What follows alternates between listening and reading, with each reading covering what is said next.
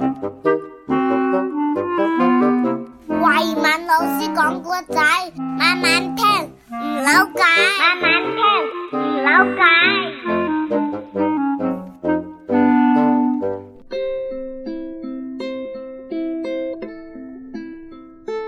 慧敏老师少儿故事系列趣味成语小剧场。今天要跟大家讲的故事呢，就是城门失火。哇，着火啦！着火啦！哎呀，别吵了！城门失火，殃及池鱼啊！啊，抓鱼啦！抓鱼啦！哎呀，亚当啊，别吵了，别吵了！你再捣蛋，节目就录不成了，还会连累我，连主持都没得干了。那可真是城门失火，殃及池鱼了。我知道了。好吧，现在就让我给各位小朋友讲讲城门失火的故事吧。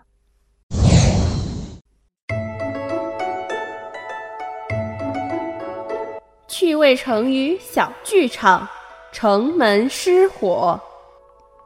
在古时候呢，宋朝有一座城门，城门前面有一条护城河，在河里住着很多很多的鱼儿。鲤鱼啊，今天的天气真好啊，你说是不是啊？是啊，你们现在去找食物啊？不是，我带孩子们去练习游泳。哎呀，游泳真好玩，真好玩！我就喜欢在河里游泳的感觉，真舒服。呃、妈妈，你看我游的快不快呀？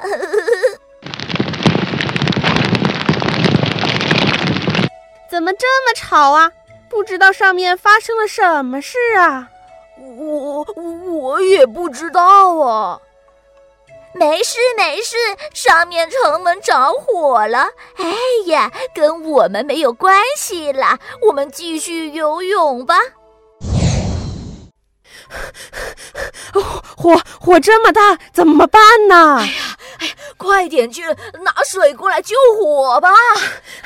哪有水呀？哎哎哎呀，护城河那边有水，哎，咱们快点去吧！哎，快点救火呀！快点，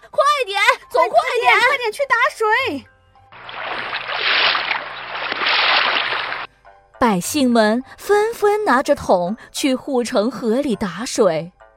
在混乱中，有的人不小心捞走了河里的鱼。哎呀，救命啊！哎呦哎呦，惨了！哎哎，还好还好，我逃出来了！哎呦，福他命大！哈哈哈哈哎呀，呃，惨了惨了惨了惨了惨了！这次肯定没命了！我的孩子啊，你们死得很无辜啊！哎呀，怎么我们这么倒霉呀、啊？城门失火跟我们有啥关系嘛？护城河的水位越来越低了，没过多久，护城河就干涸了。鱼群在干涸的河面上垂死挣扎。